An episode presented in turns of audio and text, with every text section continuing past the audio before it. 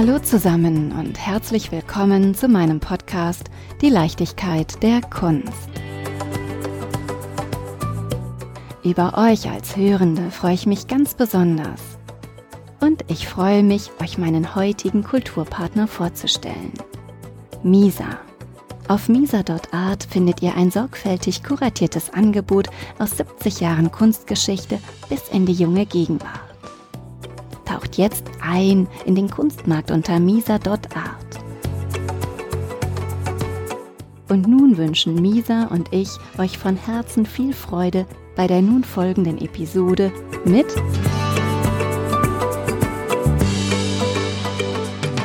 Nicht farblos, so ganz und gar nicht farblos. Weder die Gemälde hier an der Atelierwand, noch der Mann, der mir gegenüber sitzt und den ich euch gleich näher vorstellen möchte.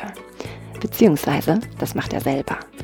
Ich sitze hier zwischen großformatigen Farbfeuerwerken, die doch an der ein oder anderen Stelle Schattenseiten erkennen lassen. Und sie sind nicht reglementiert auf die Wand, sondern sie greifen über auf Boden und Decke. Ich habe das Gefühl, dass ich Teil von ihnen bin und irgendwie meinen Moment hier in ihre Geschichte einbringen darf. Aber auch das kläre ich gleich. Ursprünglich hat mein Gegenüber Architektur studiert. Vermutlich spielen Gebäude deswegen eine größere Rolle als der Mensch. Ich bin mir auch noch nicht ganz sicher, ob ich euch die Bilder als abstrakt, surreal oder figurativ beschreiben soll. Vielleicht spielt das auch einfach gar keine Rolle. Finden wir es doch heraus. Und bevor ich euch jetzt weiter auf die Folter spanne, verrate ich euch, mit wem ich mich unterhalte. Mir gegenüber sitzt Ugur Ulusoy. Ich weiß gar nicht, ob ich seinen Namen richtig ausgesprochen habe. Daher, lieber Ugur, bitte hilf mir und übernimm die dankbare Aufgabe, dich selbst vorzustellen und mir erstmal zu sagen, wie ich dich richtig ausspreche. Ja, hallo Claudia. Ähm, also richtig werde ich Ur ausgesprochen, aber das verzeihe ich dir sehr gerne, weil ich kenne das nicht anders. Also seit der Grundschule heiße ich Ugur oder Ur oder Ugi. Ugi, das finde ich auch schön. Genau, das, das biete ich auch an. Woher kommt dein Name? Der Name kommt aus dem Türkischen. Väterlicherseits habe ich türkische, mütterlicherseits kurdisch-aserbaidschanische Wurzeln. Ich selber bin hier in Oberhausen im schönen Ruhrpott aufgewachsen und habe 20 Jahre dort auch gelebt. Und genau, und jetzt selber würde ich mich aber eher als ein Weltenbürger oder so bezeichnen und nicht irgendwie mich zuordnen lassen, was ich denn sein soll. Ich habe neulich, ich war ja ganz gerne Fahrrad und da habe ich ähm, auch drüber nachgedacht. Also wenn ich jetzt sage, wer bin ich denn, dann klingt das natürlich sehr, sehr hochtrabend und dann hm. komme ich aus dem und dem Ort, bin ich vielleicht irgendwie Nordrhein-Westfalen, bin ich irgendwie dies, Mutter Münchner, Vater Mecklenburg. Und dann dachte ich, bin ich Deutsche, das finde ich aber auch irgendwie so blöde zu sagen. Dann dachte ich, nee, was ist denn eigentlich, wenn man einfach sagt, ich komme von hier? Also ich komme hier von diesem Platz, von dieser Welt und. Das, das finde ich super. Also da gehe ich absolut mit. Ich denke auch, dass ich, oder das, ja doch, ich bleib beim Ich erstmal in dem Fall, dass ich das Ganze eher als einen Planeten betrachte. So, wir leben auf der Erde und ähm, es gibt halt nur diesen einen Ort, wo wir momentan so existieren können. Und naja, ich, ich verstehe nicht, also ich verstehe es, dass man irgendwann mal angefangen hat, das Land dann einzuteilen und diesem Stück Raum auch einen Namen zu geben. Dann hieß es, dass es Nationalitäten sind, aber bei Nationalitäten steige ich aus. Also bei Kulturen gehe ich mit, dass es halt einfach verschiedene Kulturformen gibt und so betrachte ich das auch. Und deshalb befasse ich mich mit dem Thema der hybriden Identität von Homika Baba, der halt sagt, dass, dass wir eigentlich alle schon längst hybride Wesen sind, in Bezug auf die Kulturen, die sich halt über die Jahrhunderte äh, zusammengetan haben und daraus neue Mischkulturen sozusagen entstanden sind. Und das war halt so ein, ja, eigentlich hat mich das schon seit meiner Kindheit auch irgendwo verfolgt, dass ich hier immer der Türke war, dann in der Türkei der Deutsche, also immer genau das, was sozusagen nicht zu dem großen Kollektiv oder so dazugehört, aber das habe ich halt selbst so nicht gespürt. Also es waren nur Begriffe, die mich ausgegrenzt haben, aber ich selbst war immer doch Teil von dem Ganzen. Und äh, mit dem Kunststudium habe ich dann endlich gelernt, mich noch mal bewusst von dem Ganzen zu befreien. Vorab hast du Architektur studiert. Genau. Was war der Plan? Der Plan, also ich war zehn, als ich gesagt habe, ich möchte Architekt werden. Und dann, es gab halt keinen Plan B so, aber das hat sich gut angefühlt. Dann bin ich 2005 nach Braunschweig an die TU, habe dort auch Architektur studiert und dann aber schon relativ früh halt die großen AltmeisterInnen kennengelernt der Architektur, die dann Architektur, Design und Kunst in einem betrieben haben und das auch so als Ganzes verstanden haben. Das fand ich super und dachte ich, okay, das möchte ich auch. Und danach habe ich halt nach dem Architekturstudium noch Industriedesign studiert, also einen Master gemacht an der HBK Braunschweig. Und dann dachte ich, okay, jetzt ist der Moment gekommen, wo ich als Hobby nebenbei irgendwie Kunst studieren kann und im Büro als Architekt tätig bin. Gesagt, getan und habe dann aber schon im ersten Semester gemerkt, okay, Kunst nebenbei geht nicht, alles andere muss jetzt nebenbei passieren und das ist das, was mich bewegt, was mich ausmacht. Was für architektonische Formen hätten dir vorgeschwebt? Das Witzige ist, also in meiner Malerei bin ich das komplette Gegenteil. Du hast mich durchschaut. ja, das, genau, das ist, also ich merke, dass in mir einfach viele Herzen schlagen und ich bin hier im Mies van der Rohe Business Park und Mies van der Rohe ist halt so einer der Architekten für mich gewesen und immer noch. Dass es einfach formreduziert ist, dass es lichtdurchflutet ist und dass es klar ist. Irgendwie, vielleicht brauche ich das persönlich als Ausgleich, so die Innenwelt, die chaotisch ist, dann muss die Außenwelt doch relativ reduziert und klar sein. Und, aber andererseits finde ich Zahadid, also amorphe Form, fand ich auch immer super. Ich habe auch im Architekturstudium habe ich in jedem Semester, in jedem anderen Institut einen Entwurf gemacht. Also ich habe mich auch da nicht festgelegt. Aber an sich finde ich das auch sinnvoll, wenn es schon reduzierter und ja, schon auch wirklich im Prozess auch nachhaltig gedacht ist. Weil nur wenn wir jetzt in so einer Science-Fiction-Welt leben würden, die komplett amorph wäre, der Prozess, das herzustellen, das ist jetzt rational gedacht, das wäre nicht tragbar. Die Innenwelt, wenn wir da reinblicken und den Bezug zu deinen Bildern herstellen. Mhm. Also, du sagtest eben Mies van der Ruhe, Licht durchflutet. Ich würde sagen, deine Bilder sind durchaus auch Licht durchflutet, mhm. farbgesprenkelt, ja. aber sonst irgendwie keiner weiteren klassischen Form zuzuschreiben. Reduziert würde ich sie als letztes beschreiben. Sie gehen, es ist ganz schön, liebe Hörende. Wir sitzen hier in Ugis. Genau.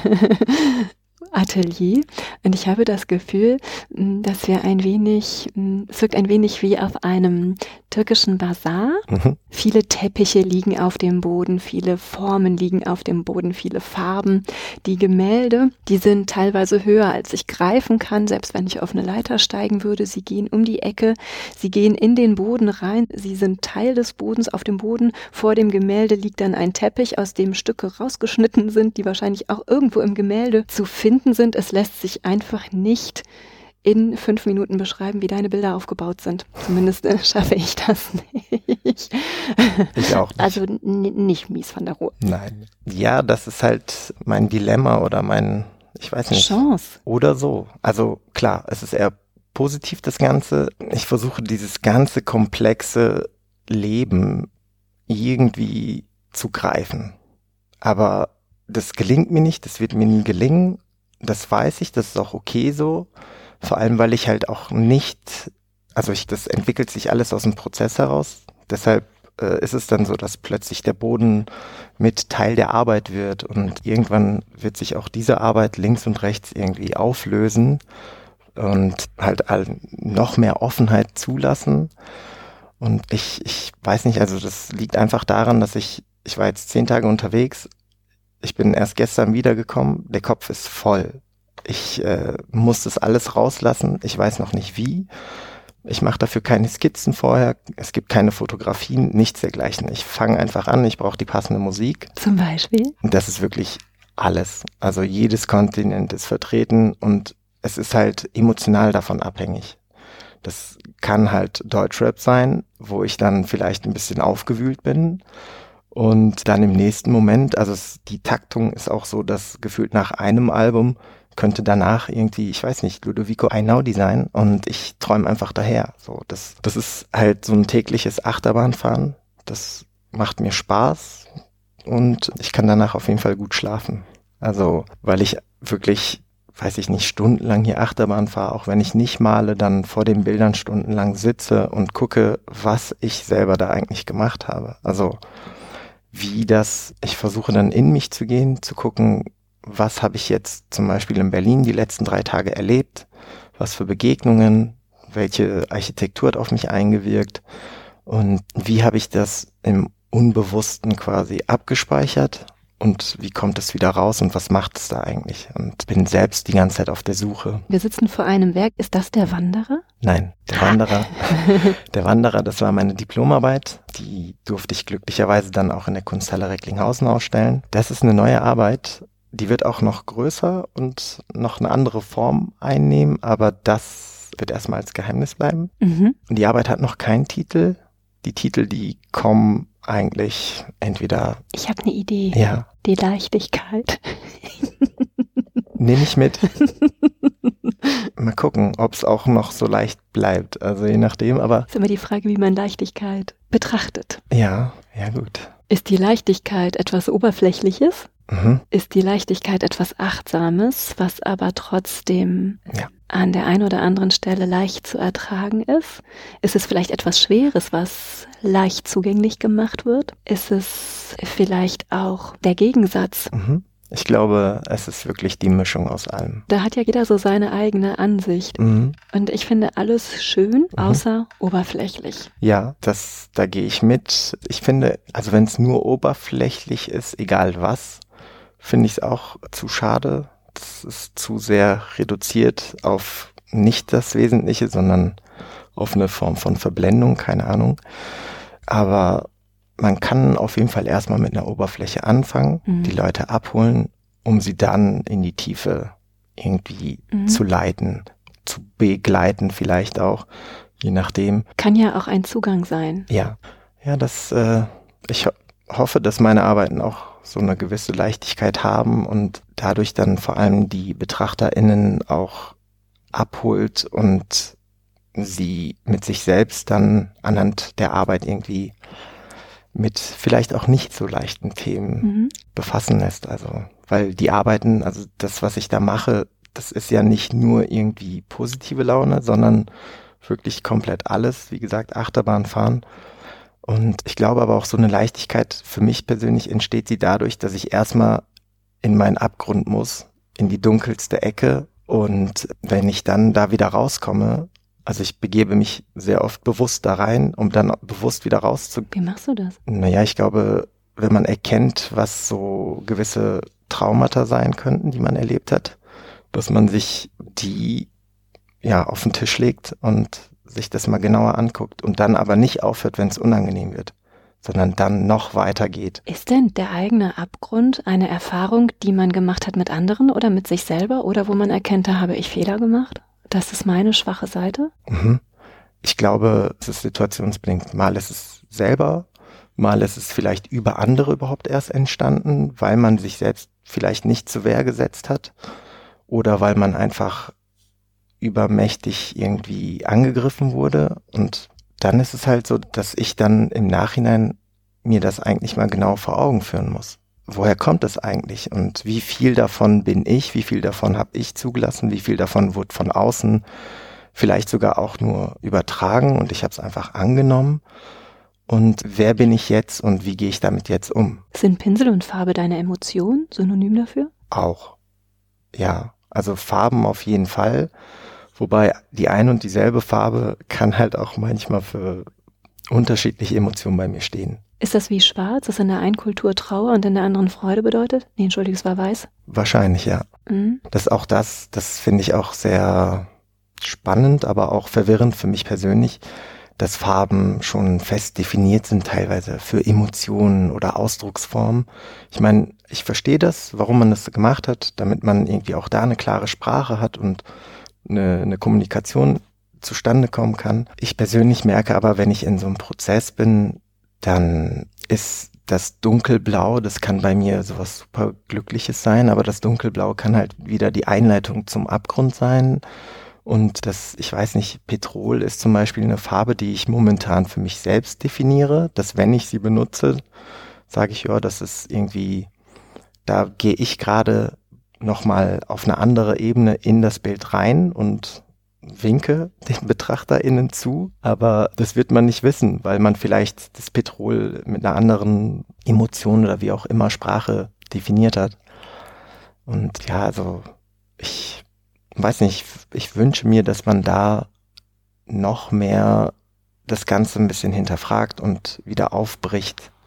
Und deshalb sind meine Arbeiten auch eigentlich so offen wie möglich, dass halt jede Person, die Lust hat, sich darauf einzulassen, da dann sich in so einer eigenen Welt finden kann. So, und das, das ist auch der Grund, warum ich dem Ganzen versuche, sprachlich irgendwie mit Titel oder über Themen das zu leiten. Und viele meiner ersten Arbeiten hießen auch Hybride Welt, 1, 2, 3, 4, 5 und so weiter. Das ist halt dieses Hybride. Du hast 1, 30, 33 oder so genannt, ne? Ja, genau. Was ist denn 3033? Ja, das, das ist das Jahr 3033. Das ist so eine, hm, in dem Fall eine dystopische, äh, so ein Einblick in ein Kinderzimmer. Mhm. Also wenn man, das ist eigentlich eine abstrahierte Form von einem Kinderzimmer und links in dem Bild steht auch quasi, in dem Fall ist es ein Mädchen, die wie so Art Planeten oder so vor sich schweben hat und dann aber auf so eine schwache Architektur auf so eine Welt draufschaut. Und ich finde halt 3033 so 333, das ist so ganz vereinfacht so eine kleine Botschaft, eher, dass es jetzt nicht super positiv gelesen werden muss, sondern eigentlich eher für mich eine Art Dystopie darstellt. Wenn wir hier bei dem Bild ohne Namen bleiben oder mhm. bei dem Werk ohne Namen bleiben, was zukünftig die Leichtigkeit heißt.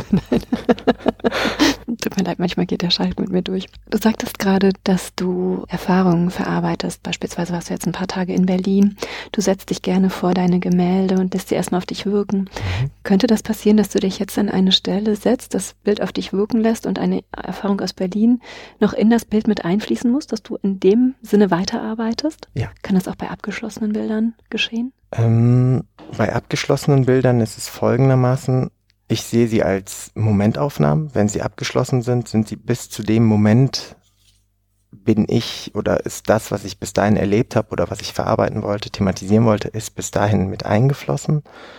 Danach passt es bei vielen Arbeiten nicht. Ich habe aber auch Arbeiten, die ich dann nochmal rausgeholt habe, wo ich aber wusste, diese Momentaufnahme ist nicht mhm. abgeschlossen. Also ich habe da sogar dann schon ein Datum für mich, aber ich weiß genau, okay, entweder werde ich das Bild später noch zerschneiden und als Collage in einem größeren Bild weiter verarbeiten oder ich mal da noch mal rein. Aber die Arbeiten kann ich an einer Hand momentan noch abzählen. Arbeitest du rein als Maler oder bist du auch in anderen Medien unterwegs? Ähm, momentan ist es überwiegend Malerei. Ab und an gibt es ein paar Exkurse und dann mache ich komische Objekte für mich, die dann oft. Komisch im Sinne von lustig oder komisch im Sinne von?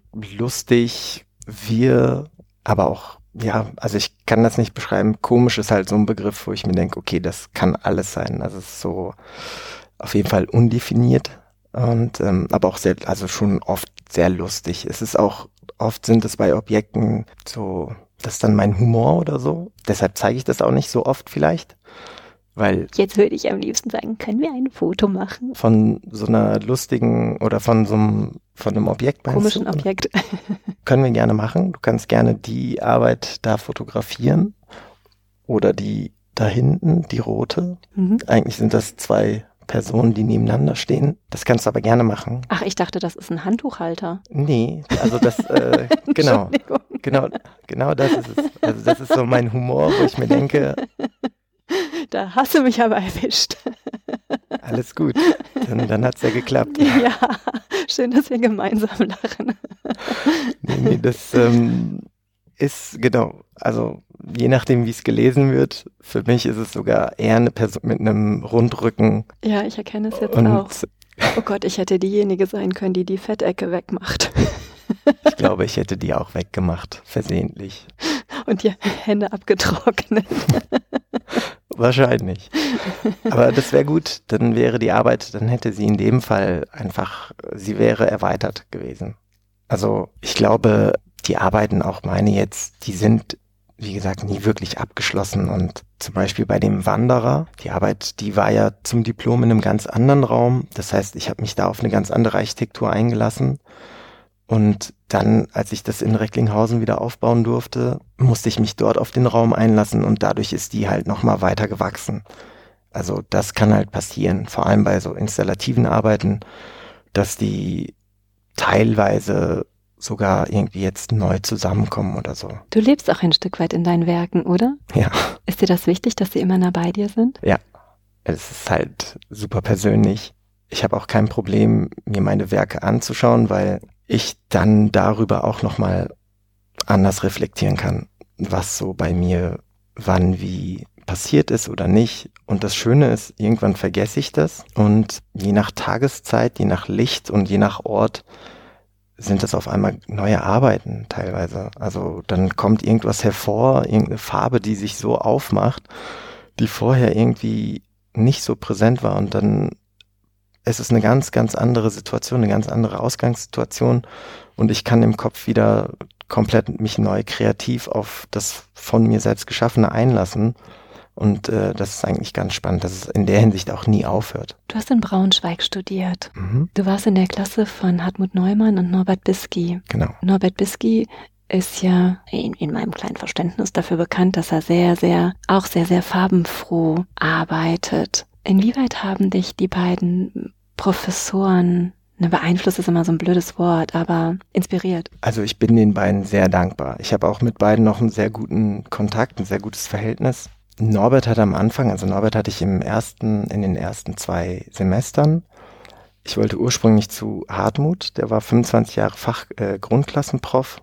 Dann ist er genau in dem Jahr in die Fachklasse gewechselt. Da war ich erstmal geknickt. Dann habe ich mich gefreut, dass Norbert da ist. Und ich habe auch erst 2016 angefangen zu malen. Und das Tolle war. Du ja, malst erst seit fünf Jahren? Ja. Davor habe ich immer nur gezeichnet, digital was gemacht und einmal 2006 mit Öl was gemalt und dann, das hat mich, das hat zu lange gedauert. Das habe ich dann zur Seite gelegt und gesagt, okay, ich mal nie mehr, bis ich dann endlich kurz vor dem Studium gemerkt habe, okay, es ist doch die Malerei, wie ich mich am besten ausdrücken kann. Und das Tolle war, gleich am ersten Tag in der Klasse hat Norbert, wir mussten unsere Sachen vorstellen von dem, von unserer Mappe. Er hat drauf geguckt und meinte so, okay, du musst groß malen und irgendwie meinte er thematisch, weiß ich nicht, mach doch mal was mit Träumen oder so. Damit ich erstmal anfange, so diese Hemmung zu überwinden. Ich habe natürlich schwarz-weiß angefangen. Ach, das hätte ich jetzt als allererstes vermutet. Genau, das ist genau das ist der der Witz an der ganzen Sache. Also ich habe wahrscheinlich, weil ich jeden Tag immer am Computer im Architekturbüro schwarz-weiß zeichne, das war für mich so klar schwarz-weiß oder wenn Farben dann maximal drei, die man miteinander kombinieren kann. Das war so das Verständnis früher. Und dann habe ich schwarz-weiß angefangen und habe dann aber nebenbei, also so, ich habe so ein Traumbild gemalt und nebenbei etwas sozusagen Emotionales. Da war ich halt quasi in so einer Familiensituation, das habe ich so nebenbei gemalt und beim Plenum nicht gezeigt. Norbert hat natürlich das sofort entdeckt und meinte so, was ist das? Ich so, ja, das ist was sehr Persönliches, unabhängig von den Träumen. Und er meinte, alles klar, ähm, ich glaube, das mit den Träumen, das brauchen wir jetzt nicht. Das sollte hier nur eine Einleitung sein. Geh in dich und mach da was draus. So, der hat sich aber nie natürlich eingemischt in was für eine Form, was für eine Farbwahl oder sonst irgendwas. Zum Glück. Der hat halt immer nur gesagt, machen, machen, machen und gucken, wer bin ich. Und vor allem meinte er, je persönlicher, und da gehe ich halt absolut mit, je persönlicher das ist, desto automatischer ist die Arbeit auch für einen selbst stärker, weil man da einfach mit einer ganz anderen Sensibilität rangeht. Also wenn ich jetzt irgendwas malen würde, was Fotografien von Fremden sind, dann kann ich mich da nicht so hineinversetzen und mich darin verlieren vielleicht oder hier und da irgendwie über etwas hinauswachsen, wie auch immer. Und ja, danach bin ich zu Hartmut gewechselt, dachte mir super, endlich, jetzt bin ich bei Hartmut. Seine Bildwelten sind ja auch super farbenfroh und üppig. Und Hartmut hat einfach nur gefühlt, also die Klasse Hartmut Neumann ist einfach eine bunte Tüte das finde ich super bei Hartmut, dass er da einfach alles zusammenführt, was zusammengehört und sagt, so, so sieht unsere Gesellschaft draußen aus, so sieht die Kunstwelt aus. Sie ist nicht entweder nur das oder das oder das, sondern es ist alles und alles ist willkommen. Und das war natürlich, das waren so viele Eindrücke. Plötzlich bin ich irgendwie morgens ins Atelier gekommen. Wie gesagt, Gelb war zum Beispiel für mich lange eine Problemfarbe, weil Gelb einfach mächtig ist. Und ich beneide Menschen, die gelbe T-Shirts oder so tragen können. Und ich habe ein gelbes Sommerkleid und hatte eigentlich überlegt, das ziehe ich an. Mhm. Und dann habe ich mich dagegen Schade. entschieden. Warum nicht? Ich kann es nicht, aber ich beneide so Leute. Und dann habe ich aber gemerkt, ich bin immer morgens ins Atelier und beim Reinkommen hat äh, ein Kommilitone sehr viel Geld benutzt, sehr viel. Und irgendwann habe ich aber, bin ich stehen geblieben, habe das mal auf mich wirken lassen und habe gemerkt, ah, das ist doch gar nicht so mächtig, das ist doch super, es ist super fröhlich, einladend. Und dann dachte ich, okay, komm, versuchst du mal, benutzt du auch mal Gelb. Immer so punktuell. So hat sich das alles dann irgendwie weiter geöffnet, so mit anhand der, dank der Klasse auch weil man einfach so viele Eindrücke hat und die alle aber auch irgendwie dazugehören zum Leben. Und das Leben ist halt einfach super bunt, so und ähm, oder farbenfroh. Und deshalb bin ich den beiden sehr, sehr dankbar, dass die mich ähm, da sehr gut begleitet haben, auch jetzt noch. Und ähm, Norbert hat uns auch sehr viel über den Betrieb Kunst auch Informationen gegeben was viele andere schon für zu früh finden, ist auch klar. Ich meine, meist, die meisten fangen erst gerade an nach dem Abitur. In meinem Fall hatte ich schon, ich glaube, fast zehn, elf Jahre Studium hinter mir und ich wusste, was ich in der Hinsicht will und ich habe es alles dann nur aufgesaugt und geguckt, was, wer bin ich dazwischen. Und danach bin ich im Meisterschülerjahr zu Franz Ackermann gegangen, nach Karlsruhe. Und dann wurde es noch mal heftiger mit den Farben und Formen. Und den habe ich auch noch vor zwei Tagen in Berlin besucht, im Atelier, weil es äh, gemeinsame Gruppenausstellungen geben wird, auch mit Hartmut Neumann, Norbert Biski, Anne Pöhlmann, Christina Buch und Azadeh Köcker. Das wird hier passieren, auf dem Gelände. Und genau das organisiere ich Wann gerade. Wann ist die Ausstellung? Also wir haben noch keinen festen Termin. Das wird sich die Tage hoffentlich dann klären und die Kuration mit der Ausstellung, da ist auch schon eine Freundin dran von mir, die ist Ausstellungsmacherin. Diana Bicho. Das klingt großartig. Ja, das wird super. Ich drücke die Daumen, dass alles offen ist. Oh ja. Und ich würde gern vorbeikommen. Sehr gerne. Also ich werde dann auf jeden Fall früh genug Einladungen rausschicken oder besser gesagt, Diana macht es dann, weil ich glaube, ich verpeile manchmal sowas. Könnte mir auch passieren. Aber ja.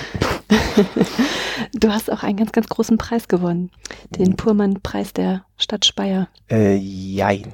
Wie also, jein? Habe ich ja. falsch recherchiert ein wenig. Also den großen Preis, es gibt immer den großen Hans-Burmann-Preis, den hat in dem Jahr Christina Buch gewonnen und ich habe den Förderpreis mhm. bekommen. Also in der Hinsicht jein. und äh, genauso habe ich auch Christina kennengelernt und dann gab es noch ein, zwei Treffen danach und deshalb dachte ich, es wäre cool, irgendwie mit meinen ehemaligen ProfessorInnen und unter anderem Christina dann gemeinsam auszustellen. Weißt du, was ich so schön finde?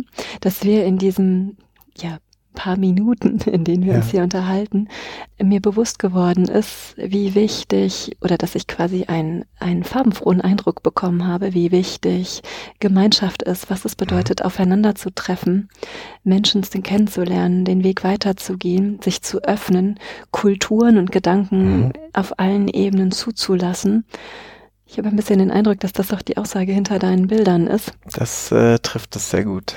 Genau das ist es. Und das ist halt genau das, was wiederum so schwierig ist für mich, das dann irgendwie in Worte zu fassen, weil es halt super viele Bereiche sind, die da zusammenkommen müssen. Aber eigentlich ist es genau das. Also die Einfachheit, die Offenheit.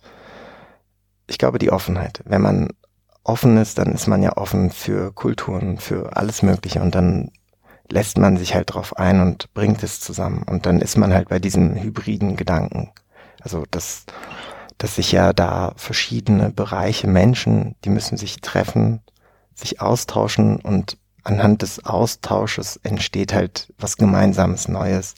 Und das ist, das passiert automatisch innerhalb äh, jeder Gesellschaft. Und das finde ich schade, dass man das dann irgendwie versucht, politisch sich dagegen zu wehren. Mhm. Und ich glaube, das ist dann auch ein Grund, warum wir heutzutage im Jahr 2021 immer noch in so komischen Zwängen leben.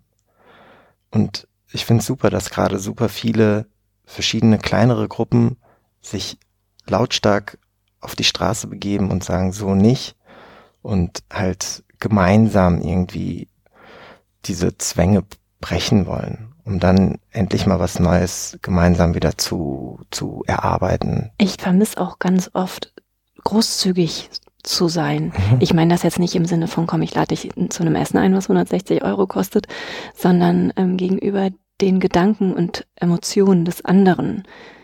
Es stört mich manchmal, dass alles immer in so eine Ecke gepresst wird und dann be- und verurteilt wird ja. und bewertet wird. Und ja, ich finde es extrem angenehm, dass du so lichtdurchflutet bist, so offen bist und mir hier deine, deine Einblicke schenkst und auch all den Hörenden. Sehr gerne. Ich versuche zu gendern. Auch das, ähm, also mir persönlich ist es wichtig, weil ich mir auch da denke, ohne Gleichberechtigung brauchen wir viele andere Debatten oder Dinge nicht zu führen. Also es ist, entweder sind wir alle auf Augenhöhe gleich ja. und das ist egal, welches Geschlecht, welche Nation, welche Religion, welche sexuelle Orientierung. Wenn man das nicht akzeptiert, dann ist jede, jedes Zusammentreffen von verschiedenen Gruppen schon von vornherein problematisch. Mhm. Aber auch da, ich meine, ich, ich komme aus dem Ruhrpott, im Freundeskreis die meisten gendern leider nicht, aber wir können damit umgehen. Die gucken mich anfangs komisch an und sagen, Hä, was soll das jetzt? Dann erkläre ich denen das und dann mache ich das einfach weiter und dann ist es aber Teil von einer Normalität. Alles beginnt mit einem Experiment und einem Versuch und ich würde niemanden verurteilen, der es nicht schafft. Ja. Mir selber gelingt es bestimmt auch nicht immer. Mhm. Nichtsdestotrotz kann man jeden Versuch unternehmen, gewisse Dinge einfließen zu lassen. Mhm. Und das würde ich mir wünschen, wenn das viele Menschen so betrachten würden, dass sie einfach mal versuchen, die Dinge auf Augenhöhe zu formulieren und nicht ausschließend. Eigentlich ist es ja, wenn man sich mal fragt, warum man das nicht macht, oder es ist ja sehr viel Konditionierung, also oder Gewohnheiten, so durch das Wiederholen sind dann neue Automatismen da und dann macht man es, ohne dass es hinterfragt wird. Aber wenn man jetzt sozusagen etwas merkt, wo man sagt, das funktioniert nicht, das ist nicht gut, das müssen wir ändern, dann ist es das Mindeste, was ich selber tun kann, ist an mir selbst zu arbeiten. Also ich kann nicht bei anderen Leuten, auch wenn ich es mir manchmal wünsche oder dann doch sehr so ein, manchmal so ein komischer Erklärbär bin, wo ich mir auch denke. Ach, wie süß Erklärbär. Ja, ich weiß nicht. Also es ist so, mal ist es okay, mal denke ich mir im Nachhinein, muss nicht sein irgendwie, aber also ich kann an mir selbst die Dinge ändern, wenn ich sie ernst meine. Und genau, wenn das aber viele so sehen, dass sie nur bei sich in dem Sinne bei sich bleiben und sagen, okay, was kann ich für mich ändern? Dann hat man auf einmal so eine kritische Masse überwunden und das ist neue Normalität sozusagen entstanden. In den 90ern hat man immer gesagt, wenn viele kleine Menschen viele kleine Schritte tun, ist ja. das ein großer Schritt für die Menschheit. Aber genau so funktionieren die Dinge der, auf der Welt. Also ich glaube nicht, dass es immer, es gibt mal so krasse Einschnitte, so Riesenereignisse, aber am Ende des Tages sind es immer viele kleine, die gemeinsam vieles Kleines machen müssen, damit Großes entsteht. So ein Riesenunternehmen funktioniert ja auch nur, weil sie Tausende von Angestellte haben, die an einem Strang ziehen. Gehen alle plötzlich irgendwie drei Monate nicht mehr arbeiten, gibt's dieses Unternehmen nicht mhm. mehr. So einfach sind die Dinge also. Ich freue mich, dass wir hier heute einen kleinen Schritt zusammengegangen sind. Schauen wir mal, was für ein großer Schritt daraus entsteht. Wahrscheinlich ist irgendwann ein wahnsinnig großer Künstler. Und dann kann ich sagen, ich habe mich mit Uro unterhalten. Ugi.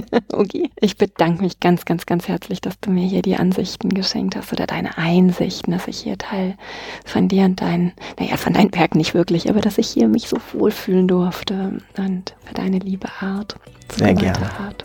Ich danke, dass du da warst und dass du dir die Zeit genommen hast. Und äh, das Gespräch hat mir sehr viel Spaß gemacht. Danke dafür.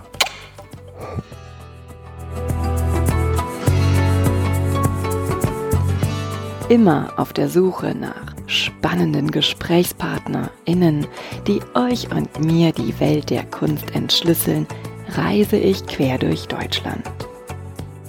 Wenn du die Reisen von Die Leichtigkeit der Kunst unterstützen möchtest, dann freue ich mich sehr über deine Kulturpartnerschaft. Geht auch ganz einfach mit einer goldenen, silbernen oder bronzenen Mitgliedschaft über steadyhq.com slash die Leichtigkeit der Kunst oder via paypal.me slash Leichtigkeit der Kunst. Bedanken möchte ich mich von ganzem Herzen bei allen Hörenden, die bereits die ein oder andere Reise unterstützt haben. PS, ihr möchtet mehr über die Leichtigkeit der Kunst erfahren und mal einen Blick hinter die Kulisse werfen? Dann habe ich einen Tipp.